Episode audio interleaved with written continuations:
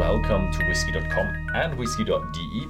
Today we're having a little interview, and my interview partner is today is David Vitale, and he is the founder of Starward Whiskey, the whiskey distillery. Um, so you have two years of experience before you founded uh, the Starward Whiskey Distillery, and now 15 years already. Uh, so it's a little gem. It's a little hidden gem there in Australia. Thank you very much for having us. Uh, thank you very much for coming. That's that's the way. Absolutely, thank you, Benedict. Um, yeah, it's it's funny, you know. I still remember the first day. A little bit of spirit came off the stills. You know, the first distillation run, but um, we're still a you know in the whiskey world we're still a baby. You know, 15 years is is a, a short amount of time. You know. Oh, in 15 years you can make some good whiskies.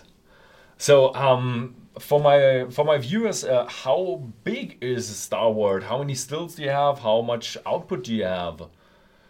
Yeah, so we we um, have two copper pot stills. Mm-hmm. We make single malt. We make single malt. Mm-hmm. Um, for the European market, it's very very much focused on the on single malts, and so we have two um, copper pot stills. They're um, Italian um, oh. from Frilli. Uh, they're amazing stills. They're um, and the way we operate, I guess, is very unique in terms of the distillation process. very few distilleries have in the copper pot area a jacket on the neck. Oh, you do have a, a, a, cooling jacket.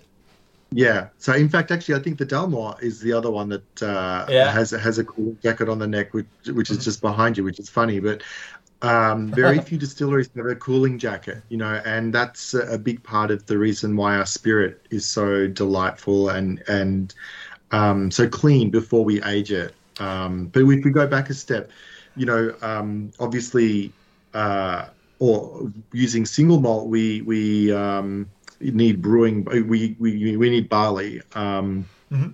and um, we source our barley from a maltster, which is about uh, 60 kilometers from Melbourne.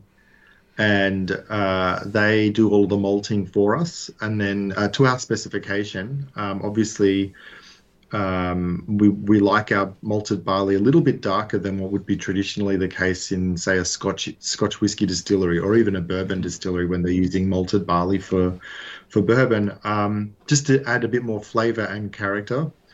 And then, um, yeah, we've got a standard sort of mash setup, um, you know, in terms of the mash tun, and uh, and then the ferment the fermenters. You can actually see um, over my what is it my right shoulder there. Like you can see uh, the the fermenters in the background. They're 25,000 liters in size. Oh, okay. so, so um, they're the, quite the malt uh, does it is it uh, does it come from Australia or where does the malt come from? All of the ingredients for Starward come from a day's drive from the distillery so oh, okay. if it's the malted barley, obviously the water, and then on and then the barrels that we source to age our whiskey are all within one day's drive of the distillery. So it's pretty pretty fun to kind of talk about, you know, uh, the provenance of whiskey. I think great whiskies around the world always talk about the place they're made. You know, it's such uh-huh. an important part of the story um, whether it's you, you know um, Scotland or you know like Islay's a, a, magical place, right? And the peat that comes from the peated whiskies there is is quite distinctive.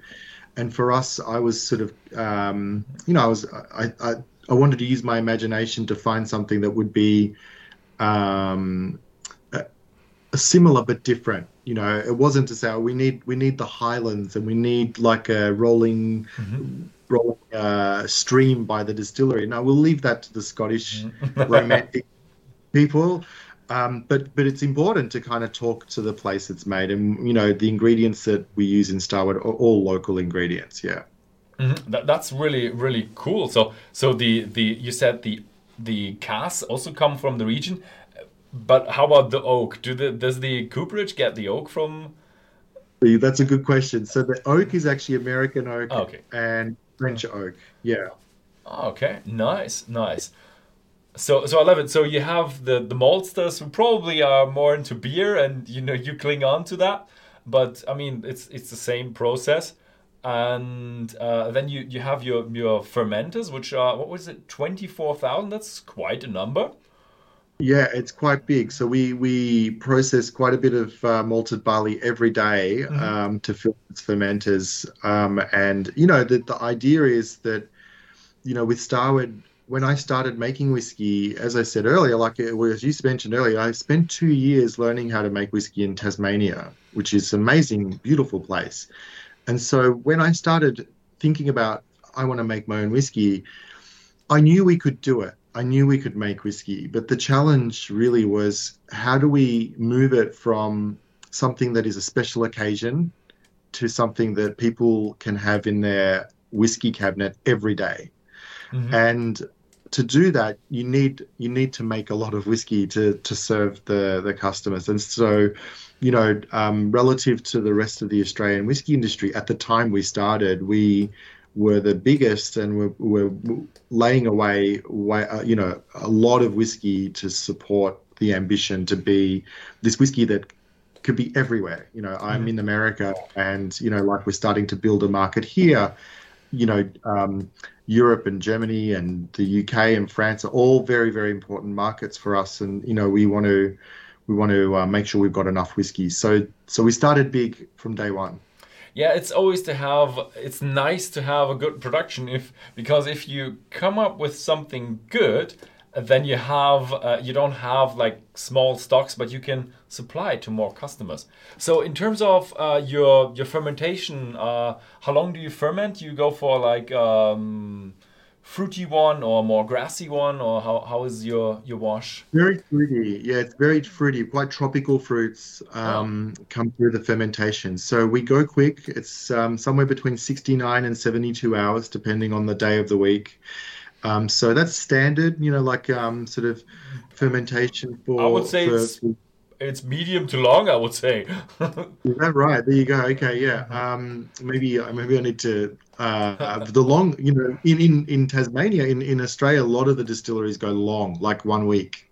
Oh, okay, that's very long. Yeah, yeah, that's very long. And the, the idea behind that is that there's a secondary fermentation, which adds a very distinct uh, profile to the whiskey. Um, when I I come from a brewing kind of passion, so when I started thinking about Starward, it was really to think about where flavor starts, and it's we know it starts with the grain, and then fermentation was another area that we really focused on driving a lot of flavor from. Mm-hmm. So um, yeah, 69 to 72 hours. It's a mixture of an ale yeast and a distilling yeast, so oh. very much lots of flavor coming from the ale side and the distilling creating making sure we get all of the alcohol and then and then um, yeah, we distill it. it, and and you know the it's very it's very much like um, a saison when when we're finished with it. Like if you can imagine a Belgian style uh, alembic beer, it's very similar to that when okay. we finish uh, it. Yeah. Interesting. Do you have trouble with the temperature, or do you have a cooling jacket, or? One hundred percent, yes. So Melbourne, in Melbourne, and we'll talk a bit more about this when with aging, but it can get quite hot in Melbourne. If you ever watch the Australian Open uh, tennis, it can be you know uh, over forty degrees on some days, and so we need to we need to make sure that the the temperature of the fermenters doesn't get too hot, oh, and uh, for two reasons. Number one is we want a consistent product. That was the other thing that was really important to me. So. A lot of whiskey, but also a lot of consistent whiskey. And so, because we have this really crazy climate that changes every day in Melbourne, we wanted something that, from a fermentation perspective, would be consistent every single time. Mm-hmm. And um, so, if you if, when, when you pitch yeast, obviously the temperature goes up because they get pretty happy about the fact that there's all of this sugar that they can eat, and um, that generates its own heat. So we just want to make sure that every day that heat, you know, is the same sort of uh, temperature over yeah. time. Yeah, if you have too hot uh, fermentation, it's pretty nasty with the fl- uh, flavors. Um, so nice. Yeah, I was guessing that you got a cooling jacket. You think yeah. you couldn't go without it. But I've never heard of a ale yeast yet. I've heard a lot of distillers used and yeah, brewers used, and some of I've even seen some with wine yeast, but I've never seen a, a ale yeast. So you said it's like a Belgian. What was it? Belgian. Saison, the beer. The beer. Uh, okay. The Yeah, and so it's very, very alembic style uh, of uh, beer. Very, very um, uh, fruity, aromatic, lots of clove character, ah, tropical okay. fruits. We have some banana in the in the wash. Uh, like um, sometimes people pick up some pineapple, and you know, obviously strong malt character too. Yeah, okay, so if you have that kind of yeast, you have like 60, 70 hours, then yeah, I think you should end up with that. that that sounds plausible. Yeah. Okay, it's, so it's very very fruity. Yeah. Very fruity. Okay, so how big is your uh, your stills then, and how's the distillation going? So yeah, we we just upgraded our still. So we have a seven thousand liter uh, wash still, mm-hmm. and um, a uh, three thousand six hundred liter spirit still. Okay, you you're way above craft distillery, but you're one with the smaller distilleries. Yeah, it's so it's sort of in the middle, um, and this was a big step up. This last upgrade, which we did uh, uh, a year and a half ago, mm-hmm. and um, uh, before that, the spirit still was actually our wash still, and we had an 1800 liter wash a spirit still. So oh, okay. they kind of have grandfathered up, if that makes sense. Uh, yeah. So, uh, yeah, so it's funny because the 1800 liter spirit still was originally our original wash still. Oh, you, you, you did a second upgrade now. Yeah. okay, good. Yeah, yeah, yeah. Okay, nice, nice. And so with the distillation, so where where you going fast distillation, spicy, fruity, or you're all going with fruity style? Yeah, we love fruit. You know, I think it's a wonderful kind of character profile to have in the spirit, particularly with the style of whiskey we were looking to make, which is very approachable, easy, you know, obviously uh, smooth, but just just something that was on the approachable side of things. And so um, we we figured that fruit would be a really good uh, friend for for new whiskey drinkers coming mm-hmm. along to kind of identify in the spirit.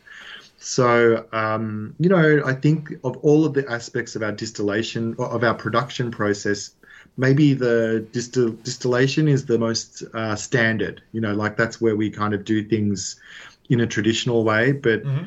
you know, you, you, you probably understand with the brewing and the fermentation is very different and then obviously the aging of the whiskey is very different too the maturation. So but the distillation is very much two copper pot stills. Um, uh, we run them for about six hours um, mm-hmm. end to end, and then um, again in the sec- in the second spirit still, we want that clean fra- flavor to come through, and so we've got a jacket on there, and that also is important for us because we we do experimental batches of single malt. Often they're called mm-hmm. projects. Mm-hmm. About that later, on. but um, having having a jacket on the neck means that we can either have high reflux stills, like effectively make the still very tall, or low reflux stills by turning off the water and, and then having them come down. So it can be telescopic, you know, um, mm-hmm. instead of making still shrink and grow, we just add more cold water to make create more reflux, a lighter spirit, or less reflux, a heavier spirit. Mm-hmm. Um, I, have also had other distilleries that turn their cooling jacket uh, jacket on and off. Do you have like for your main products? Do you have like one final spirit, or do you do um, like different kind of spirits with that it's possibility? Pretty, yeah, it's the standard spirit that comes through from the single malt stream. It's it's one spirit that we kind of target and and focus on making very consistent from batch to batch. Mm-hmm. Um, in the you know we would do experimental grains so we might run some um, mesquite smoked uh, single malt barley you know or mm-hmm. uh, something that might be a little bit different darker colored grain um, but it's always single malt and but but you know 95% of the production from the stills are is very very very consistent.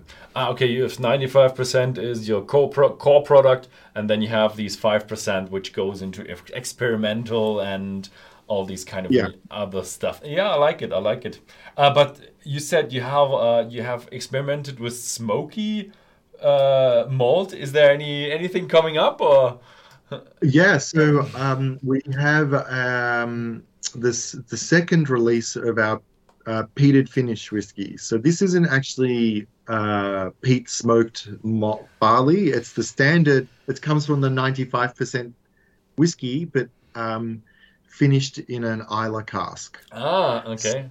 So you get those lovely. It's a it's a very delicate and and hint of smoke flavor, not dominant smoke flavor. Uh, which is you know um, my middle daughter is her name is Isla, so I love peated whiskies. um, but you know we want to make sure that we always uh, have something that is approachable and accessible and introduces people to whiskey um, in an easy way, not you know poke you in the eyes. You know. okay, nice, nice. But because usually I've seen distilleries where once they've tried a bit of peated uh, whiskey, and usually they don't go away from that. Usually they don't have like peat weeks of two or three weeks a year. so yeah. Yeah, yeah. It, it's it's something that's becoming a bit of a, a collectible for for Starward to do the peat whiskey because it's so usually we're more more on the delicate side. So, so to do peat is something that's a bit of fun, and it's still a delicate whiskey, but very not Starward. But know. it's it would be quite difficult for you to source it or to to purchase it uh, a peated malt because uh, is there a peated beer in in Australia? yeah, it's a good question. So the single malt, the, the malted barley that we get comes from a brewing maltster. Mm-hmm and they don't want smoke anywhere near that malting. right? So if we were to do it, we would have to either uh, malt it ourselves and infuse smoke into the into the barley, or um, buy it from overseas. And yeah. you know, we think that there's other ways we can innovate and be really interesting to drinkers with our with our aging, particularly. Yeah. So using using um, Australian red wine barrels is a big, big, big difference for Starward compared to other distilleries. Yeah, let, us talk about your your maturation. That is probably one of the most interesting things about your climate, right? Yeah, so climate is a big deal for us. You know, um, I mentioned the Australian Open before. It can get up to when you're watching the tennis. It can you know the, the people are sort of like having. Uh, sun sunstroke and need need to stop playing tennis because it gets so hot in Melbourne. Um, but it can also change very quickly. So um, you know it can be high 30 degrees Celsius and then be in 25 minutes go down to 15. You know Whoa. it's very very very dramatic. Everybody knows that we've got the big desert in the center of Australia called the outback, right? We're all mm-hmm. familiar with the the, the, the desert in the middle of Australia, but we also have a desert to our south called Antarctica. And so if if the weather is coming from the north, it's very hot and dry, but if it's coming from the south, it's very cold and humid. So we have these two very dramatic um, impacts on our climate in Melbourne, and it happens very quickly.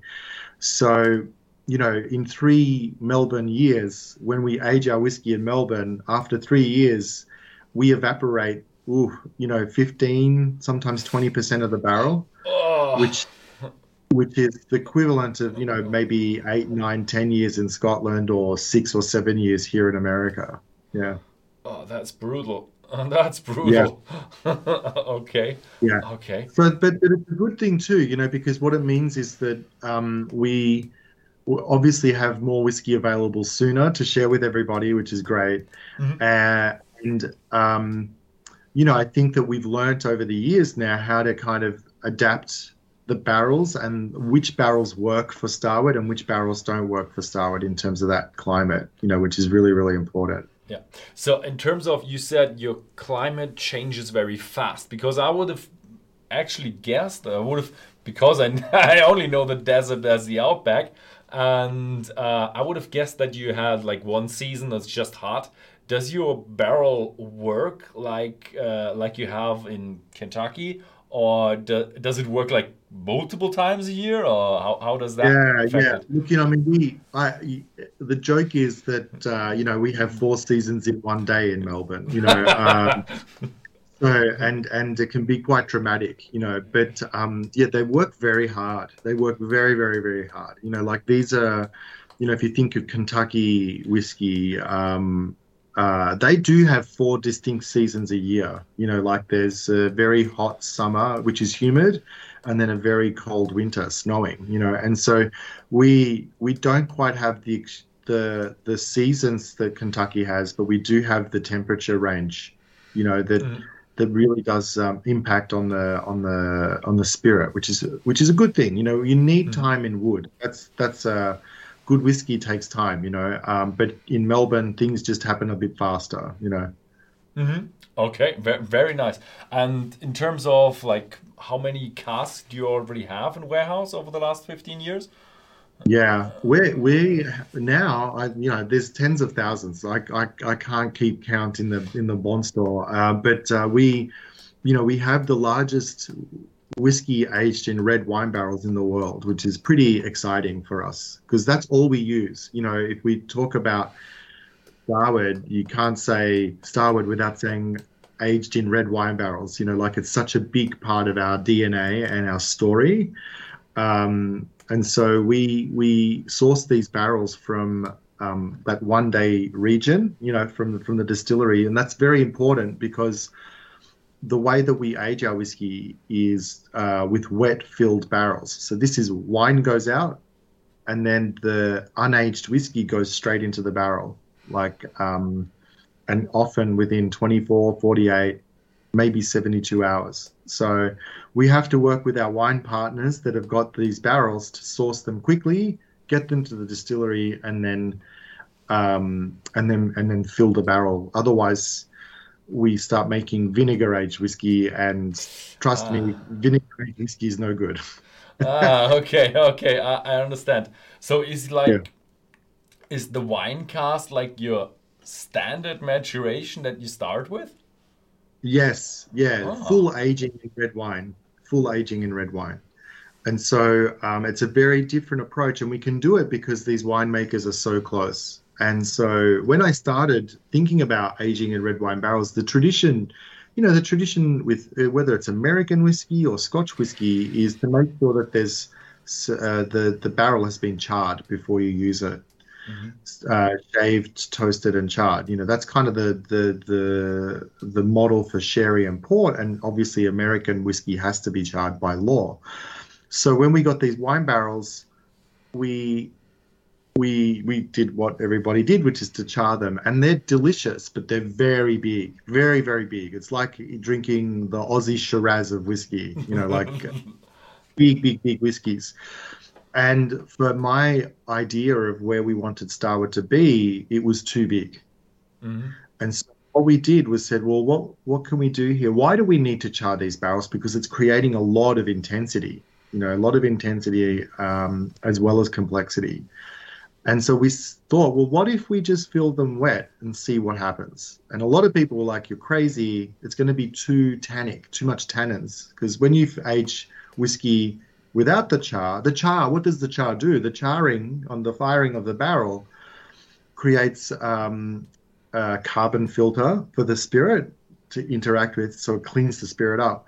But also, it softens the oak so that it's sweeter and a lot more um, enjoyable. The the characters from the oak are, are sweeter. So that was the normal approach is to, you need to char it because it softens the barrel and creates a filter for your spirit. We didn't worry about the filter for our spirit because we worked very hard in the distillery before we aged the whiskey to make something that's very delicious. It's you, you can drink it. It's like a barley schnapps you know mm. uh, delicious. Um, so i wasn't worried about it needing time to to become more flavorsome or like to clean the spirit up. You know, those, as you said earlier, we were very careful with fermentation to make sure we don't get any funky flavors that we then need to clean up later on. So we weren't worried about the filter side, but we were we were concerned about the the soft aspect of the oak. We wanted to make sure that it was delicate and easy. Um, but, and so when we started aging whiskey in red wine from the beginning, wine out, whiskey in, no charring. We were very surprised to find that the whiskey was softer than the one where we char the barrels. And the reason for that is winemakers use barrels to to to extract tannin from the oak. Uh, the ah, wine uh. tannin uh, in the wine, right? So that it can cellar for tens of years.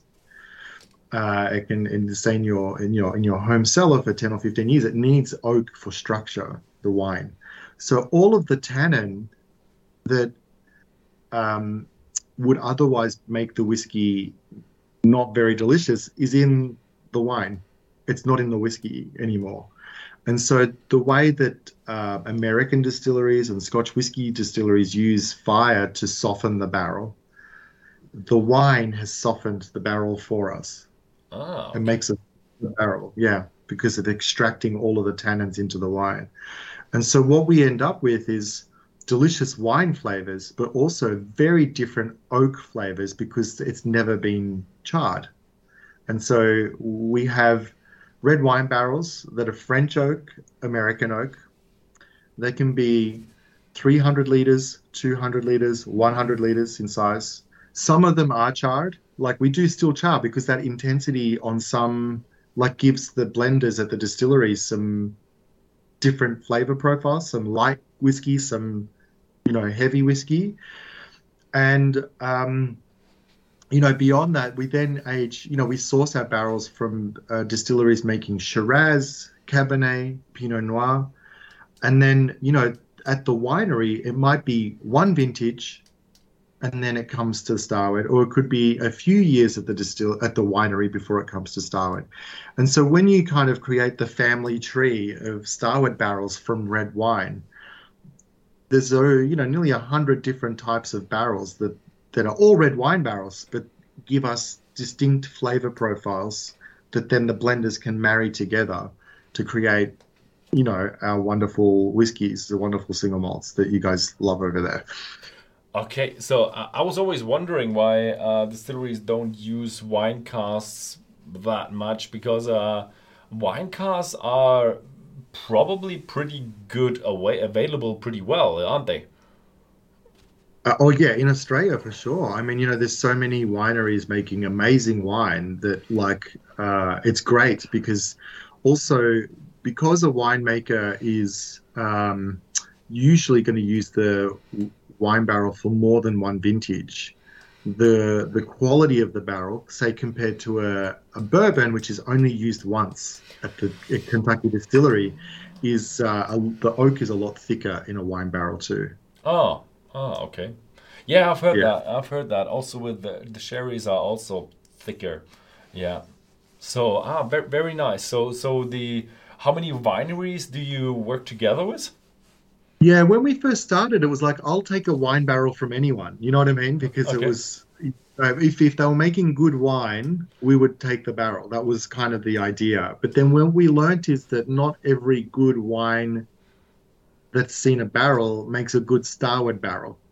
Mm-hmm.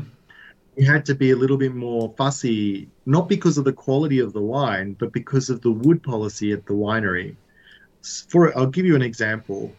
If you're making a Shiraz um, at a at a at a um, winery, you will turn over your oak frequently because you need lots of tannin in the wine. Mm-hmm. Uh, so you turn the barrels over fast. That's good for us because there's wine and whiskey is very different alcohol, so we can extract a lot more of the generous flavors from those wine barrels. If you're um, cellaring uh, a Pinot Noir in a barrel at the winery, you might use that barrel for five, six, seven vintages before you sell it. Because really, the Pinot doesn't need a lot of oak, it just needs to rest and have a slight character. So the Pinot barrels are going to be less intense in oak flavor compared to the wine, uh, the Shiraz barrels. Mm-hmm. And so, if we need to make sure that when we're when we work with our wine partners, that um, the wood policy that they're using, how they treat their barrels, what they've done with the barrel beforehand, we have a good understanding, and it fits the profile for Starward. So in our blending team, in fact, are, are, are winemakers. They come from the, their their history has been working in wineries, so that we can have a very good understanding of how how they've uh, treated the barrel before it's come to Starward. Okay, very very nice. So now we've produced the whiskey and matured the whiskey. So, um, what kind of whiskey product range uh, is is available at Starward, and what would you recommend uh, beginners? Yeah, so look, you you know, I think the thing that we are really proud about at Starward is that you know whether you're uh, a brand new whiskey drinker that's learning about whiskey um, and don't really know or care about the production process, or whether you've got 500 whiskeys at home, we've got something very interesting for you to talk about. Because if you if, you know if you love to you know like me i'm very passionate about whiskey spelled both ways anywhere around the world i'm hooked. You know i love whiskey. And so for me i want to know about the you know the fermentation temperatures and the you know the still size and the the how we how we kind of craft the spirit um, and because because of the unique approach, we've got this wonderful portfolio of whiskies that can really be interesting to those whiskey experts. But at the same time, because we think about whiskey from the drinker's point of view of something that's approachable and accessible and easy to and and, and you know easy to kind of uh, to drink, we've got people, something for them as well. So um, our uh, you know my favorite of the single malts, I think, is Left Fields. It's it's um, 100% French oak aged whiskey in red wine barrels. It's um, a very accessible price point. It's like the the you know the sharing cabinet at home. You know, it sort of sits alongside you know the the Glens from Scotland, or you know the the maybe not the Jack and Jim, but one step up from the bourbons as well. You know, you know, just something that you can say, okay, I'm going to give this a try because it's not going to break my wallet, you know, and uh, that's the starting point with left field. French oak is an amazing, you know, uh, oak style to age whiskey in because it has a lot more of those spicy characteristics coming through. Not hot spice, more baking spice characters. Mm-hmm. So cinnamon, nutmeg, a little bit of pepper in there as well from the wine character. And then with our fruity spirit and the red wine characteristics. It's just a lovely, easy drinking, very, very delicious whiskey that you can have neat. And, you know, we we win awards around the world all the time with, with our whiskies and they're sampled neat, but also um, there there's enough complexity in the whiskey for it to be used as a highball or in a cocktail like a Manhattan or an old fashioned. Mm-hmm. So left field, left field is my always my go-to. You know, particularly if I'm in, in Europe, I, I can't get enough of it because it's uh, a lot of fun. We don't make enough of it, for for example, to come to to the United States. So you guys are really lucky in Europe to have uh. have have it um, exclusively. And then um, the next whiskey, I think that you know really started for us the journey into red wine is called Nova. Um, and this is a mixture of those, you know, 60, 80 barrels, um, those different types of barrels brought together. So American oak, French oak, some of them charred, some of them not charred. There's um, 300, 200, 100 liter barrels all married together to create this wonderful, complex, deep, um, luscious whiskey. Um, so that's Nova. It's a step up. And then the third whiskey, which is um, actually the original whiskey we made at Starward, 13 years ago when we launched um, is um, is called uh, Solera, and Solera is really interesting. It's it's it's actually fortified Australian wine, like sherry, mm-hmm. but obviously sherry comes from Spain, and this fortified wine is called Apera, like aperitif. Mm-hmm. And Apera is um, is is like a you know mostly like a cream sherry i would suggest you know like something like um a bit you know the the creamy style of sherries. And we we um we sourced hundreds of those barrels from a winery that was closing down um, very early at the distillery. And then every year we've been working to build up the inventory to the point at which now we actually make our own apera to season the barrels that we're going to use moving forward. there's not enough Apera barrels for us to be able to serve the global audience. So that's a bit exciting. I didn't never thought we would become winemakers at the distillery as well. So that's a bit of.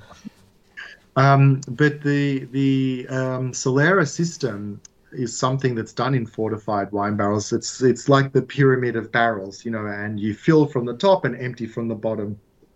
And over time, the barrels uh, waterfall down. And we we do the same thing, but instead of a big pyramid of barrels, what we have is a Solera vat. Very similar. If people are familiar with the Glenfiddich 15 year old, it's a similar system.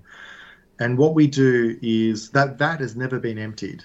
So we have got 5,000 liters of spirit that's aged, ready to go. Um, and that's what we started with in 2013 when we launched. We had 5,000 liters of aged whiskey in the Solera vat, but we only released 500 liters from the vat. Mm-hmm. And then with the next release, we added from the bond store another 500 liters of aged whiskey and then took out 500 liters. So every barrel we've ever emptied of Apera is in that Solera vat. Ah, so, so you do have a little bit of a, a, proportion from the first whiskey in there. Yeah, absolutely. It's and that's nice. It's very romantic, you know, to say actually I'm drinking the very first barrel that David ever emptied at the distillery right now. and, um, it might be like just a drop, but it's in there, you know, and it will be in there forever. And so I love that idea. And the reason why we did that was actually for consistency because 80, 90% of the whiskey that you're drinking is exactly the same whiskey from the last batch. And then what we've done is topped it up with, with extra whiskey from, from the bond store.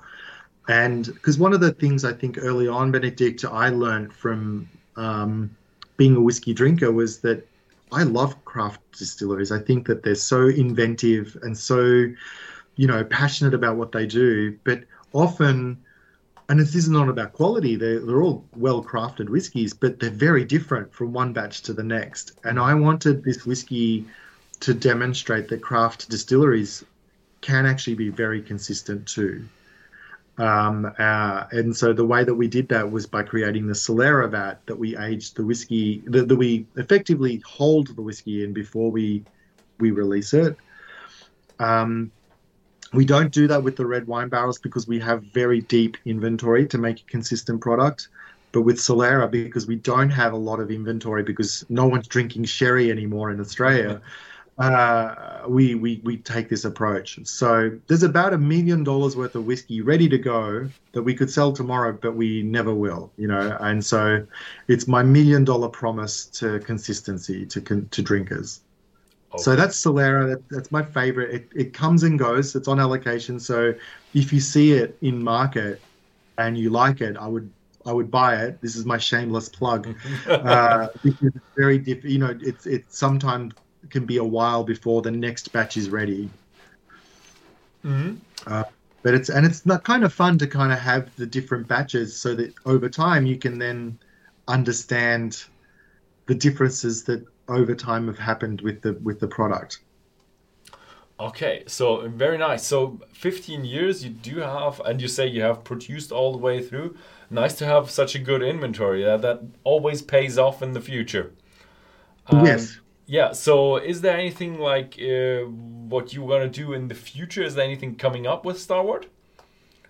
I'm really excited. I think the thing that, um, you know, one of the wonderful things that, because we're so young and because we're still um, learning, we're always doing experiments at the distillery, whether it's, you know, that 5% different malts that we're working with, or maybe a different barrel that we found from a winery or not a winery we might age in ex bourbon barrels or a port barrel or a sherry barrel. There's always something interesting coming from Starward. We call them projects, Starward projects. And these are experiments that sometimes don't work at all. And then sometimes win lots of medals around the world, but there's only 2,000 bottles and that's it. You know, so it's a lot of fun. Um, and, you know, I think if your viewers register on Starward, starward.com.au, they'll keep up to date with what's available in their region. That's number one. But one that's coming out at the end of this year is that we are going to be celebrating our 15th anniversary. And um, we have a limited release coming out. It is unbelievable that what we've done is basically taken a cross section of all of our whiskey in the bond store so this is if you are um, mining, it would be like a core drill, just one sample of all of the types of barrels we have in the in the bond store.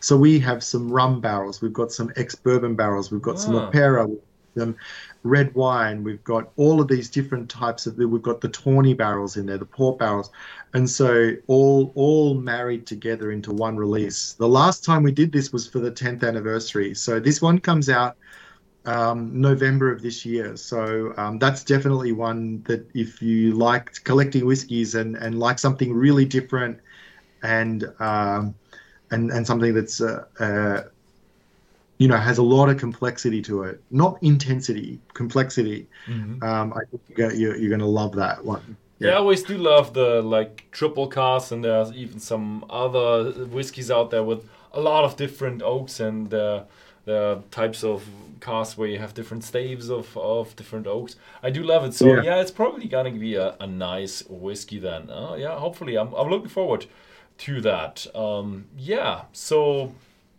I think I have one question left. So as a founder, that is always such a exciting position. What was your inspiration to create a whiskey? What was your motivation? You know, it's a great question. Um, do you know? I think I mentioned before my love really of whiskey came from beer. Uh-huh. And growing up, um, you know, I live in, you know, my, I grew up in Australia, but my family is Italian, and so you know, whiskey wasn't part of my childhood. It wasn't part of like things that I saw or anything like that, or you know, my dad or uncles or aunties drinking. It, we, you know, Italians drink wine. You know, that's kind of what we did. so um, we the only thing we used to do is give um, a, a, a, beautiful you know because it's in a beautiful box. I remember our accountant every year used to get that did our taxes used to get a bottle of Chivas Regal 12 like that's a memory in my mind a beautiful silver box. And you know thank you for helping us with our taxes. That was given to the family accountant. But that's my memory of whiskey. So i love beer. I love uh, craft beer and when I when I discovered single malts, I realized that these are basically the craft beers of the whiskey world. Uh-huh. That like you know different distilleries have got different styles. That you know they've got amazing stories to tell, and that you know there's um, a wonderful connection. And I fell in love with whiskey, but from a craft beer perspective. And so I thought, you know what? If I'm a craft beer guy and I've fallen in love with whiskey maybe other people can too you know and that got me excited that maybe whiskey wasn't just this thing 15 years ago. It's changed right? But 15 years ago maybe it wasn't just this thing for people that you know um, have a have a you know tweed jacket and a pipe and you know like an old thing.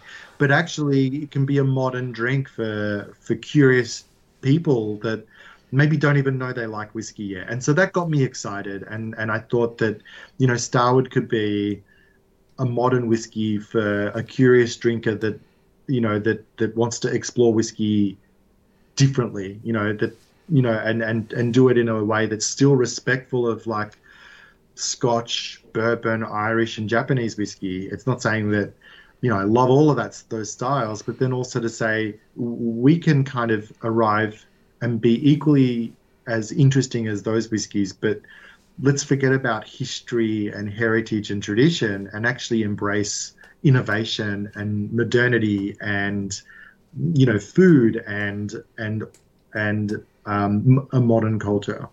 Yeah, that sounds amazing. So very nice and yeah, that uh, hopefully bright future. I, I think you will because uh, if you experiment and if you keep up the quality, you will always will. So yeah, thank you very much for the interview. Thank you very much for showing us the in depth for the Starward.